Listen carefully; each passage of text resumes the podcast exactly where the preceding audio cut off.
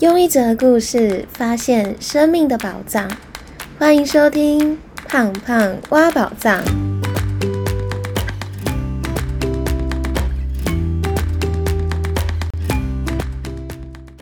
Hello，我是胖胖。不晓得大家有没有在生活中不断的经历一样的关卡，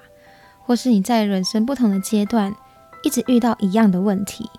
像是经历了好几段的感情。最后都是一样的结果，分手，或是换了好几次的工作，还是遇不到好的主管和同事，而因此离职。我自己也在自己的人生阶段当中不断经历一样的问题，但后来反过来去思考，发现这些问题的来源其实是自己在潜意识里面种下的种子，但因为太习惯这样的思维，所以自己其实很难去觉察到这件事。但因为你的潜意识想什么，宇宙就会符合你的期待，而出现你想要的结果。最后，我就一直在惯性的思维和惯性的结果里面不断的经历着。所以，我今天想要和大家分享，我怎么在觉察之后打破惯性的思维，重新创造全新的自己的三个方法。那第一个方法是从负面的念头中觉察。打破过去惯性的思维，我们生活的经验可能会成为未来的养分，但负面的经验可能也会变成你潜意识里面的种子。我一直来都是一个皮肤很敏感的人，很容易过敏和长痘痘，但在还没有发现原来我是对动物性还有蛋奶过敏之前，任何可能让我皮肤变差的原因，我都会感到很害怕。像是我今天如果突然失眠睡不着。我就会担心明天可能会因为火气大而长痘痘。后来有一天失眠的时候，我突然领会到一件事情：失眠有一定会长痘痘吗？并不一定，对吧？但如果我一直想着失眠会长痘痘，那身体也会符合我们的期待，隔天就会长痘痘。所以我从那个时候就开始练习，从负面的想法当中去觉察自己的念头是不是一种惯性的思维。是不是一直被旧有的经验，或者是并不一定是正确的观念而自动导航，最后就一直在经历一样的结果，而这个结果还是从自己的这个期待当中去形成的结果。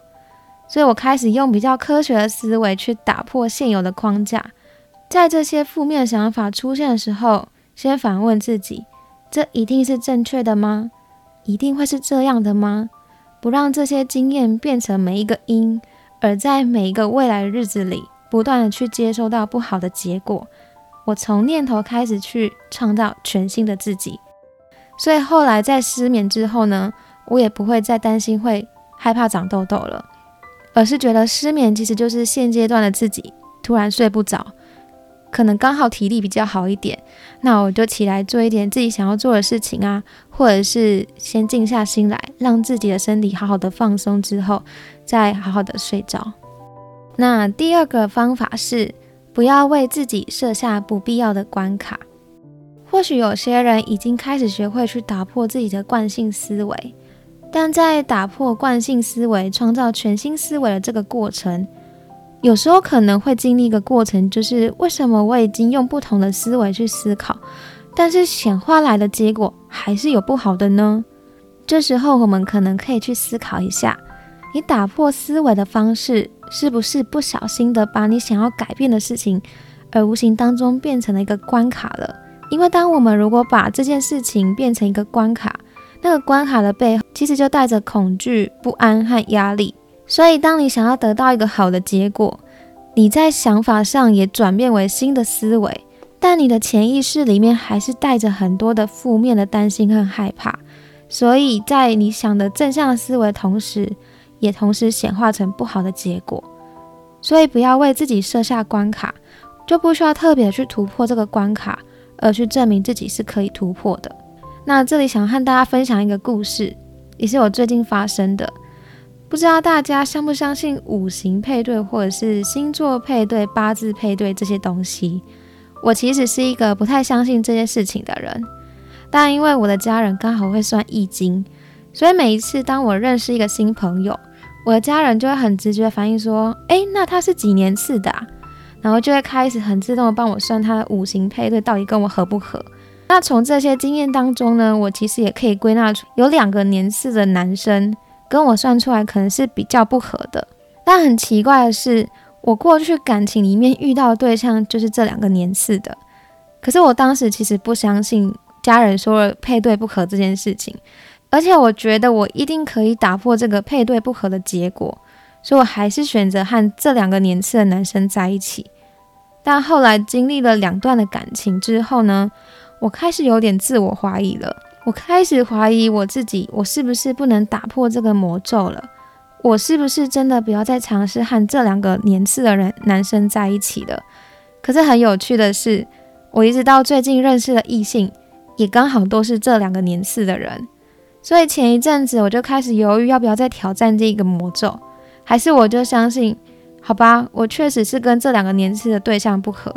然后选择放弃，把这两个年轻的男生列为是我的对象的选择之一。后来有一天呢，我跟我的好朋友聊到这件事，我们刚好就聊到了你的无限是可以自己创造出来的。在聊天的当下，我突然明白了一件事情：虽然我一直都不相信五行配对会不合这件事，但其实我在潜意识里面，我一直是想要去突破这件事的。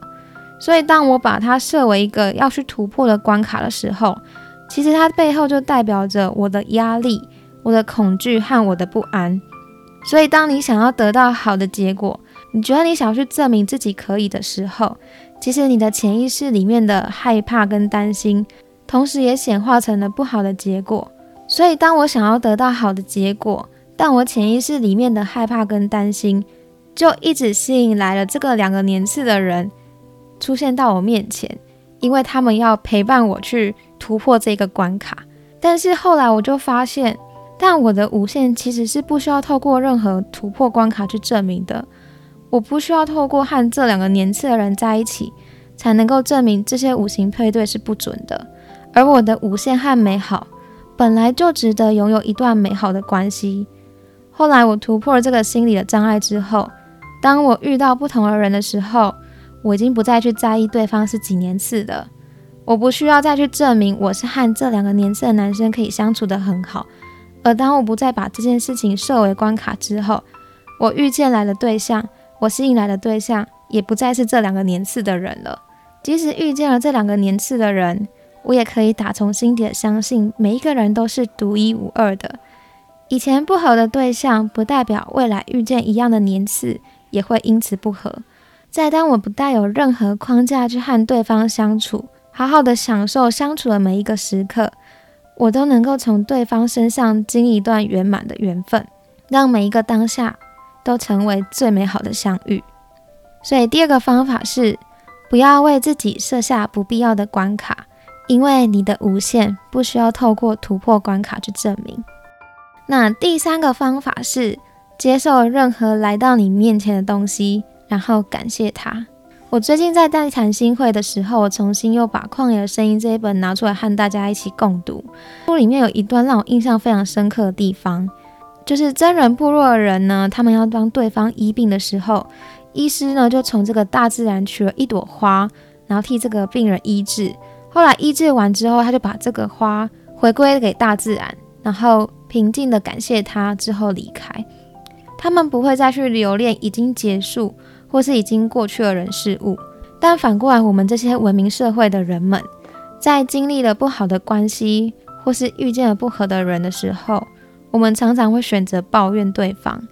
即便是结束了这一段关系，我们可能也会在这段关系里面留下了怨怼。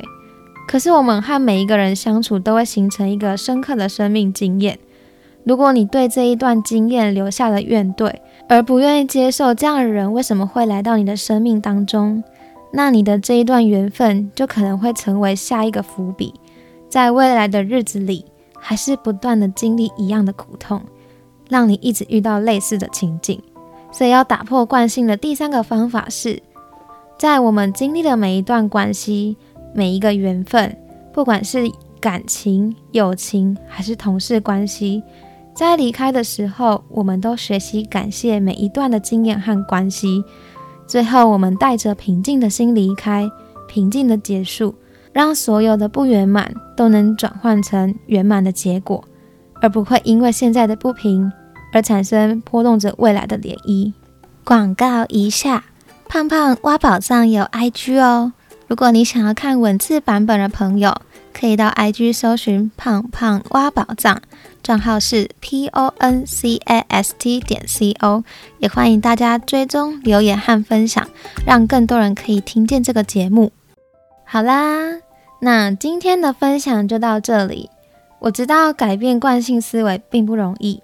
但希望我们都能够抛弃惯性思维的自动导航，创造全新的自己，走出一条美好又充满期待的路。